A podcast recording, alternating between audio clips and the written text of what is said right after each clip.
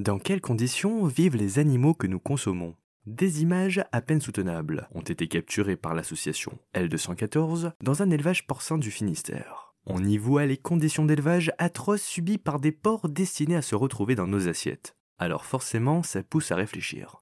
Salut, c'est Thibaut Ponamalé. Et cette semaine dans Futura Flash, on va s'intéresser à l'ampleur de l'élevage intensif aujourd'hui en France. Est-ce un cas isolé? Et quelles conséquences a-t-il sur la planète et notre santé?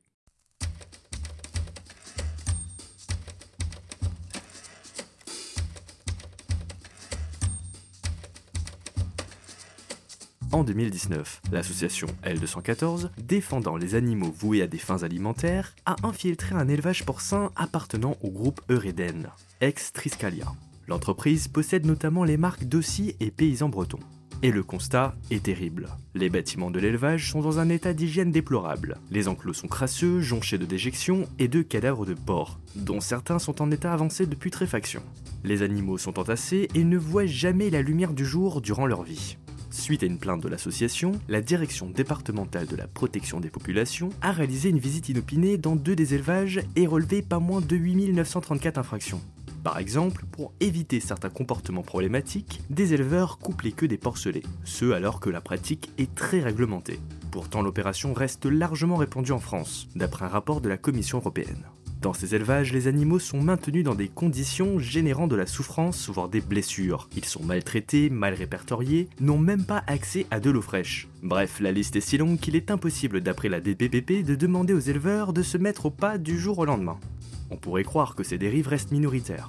Et pourtant, la réalité va vous choquer. Chaque année en France, ce sont 23,5 millions de cochons qui sont élevés et abattus. En cause, la demande très élevée. Car oui, le cochon est aujourd'hui la viande la plus consommée dans l'Hexagone. Mais voilà, 95% de ces cochons vivent dans des élevages intensifs. Et, plus globalement, un unique pourcent de ces fermes produit plus de la moitié des porcs, des poulets et des œufs consommés en France, selon Greenpeace. Une véritable ultra-concentration de l'élevage intensif entre les mains d'une poignée d'éleveurs travaillant à une échelle industrielle. La raison principale qui pousse les professionnels à l'élevage intensif est, sans surprise, économique. Ces pratiques promettent une meilleure viabilité aux exploitations. Mais à quel prix pour les animaux Et accessoirement pour notre conscience? Sans compter que les impacts de l'élevage intensif sur la planète et sur notre santé sont eux aussi alarmants. Cette pratique cause 14,5% des émissions mondiales de gaz à effet de serre et entraîne la propagation de bactéries comme l'E. coli et la salmonelle. Pourtant, il existe aujourd'hui des élevages alternatifs respectueux des animaux et des initiatives encore peu mises en avant. Dans ces fermes, les animaux s'épanouissent en plein air et bénéficient d'un cadre de vie beaucoup plus respectueux. Bon, pour quand même finir à l'abattoir.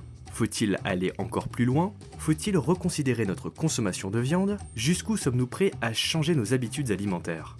88% des Français se déclarent opposés à l'élevage intensif. Et vous? Seriez-vous prêt et prête à manger moins de viande ou encore à payer un peu plus cher pour être sûr que l'animal que vous consommez a été élevé dans de bonnes conditions? Dites-nous tout en commentaire et je vous donne rendez-vous la semaine prochaine pour un nouvel épisode de Futura Flash.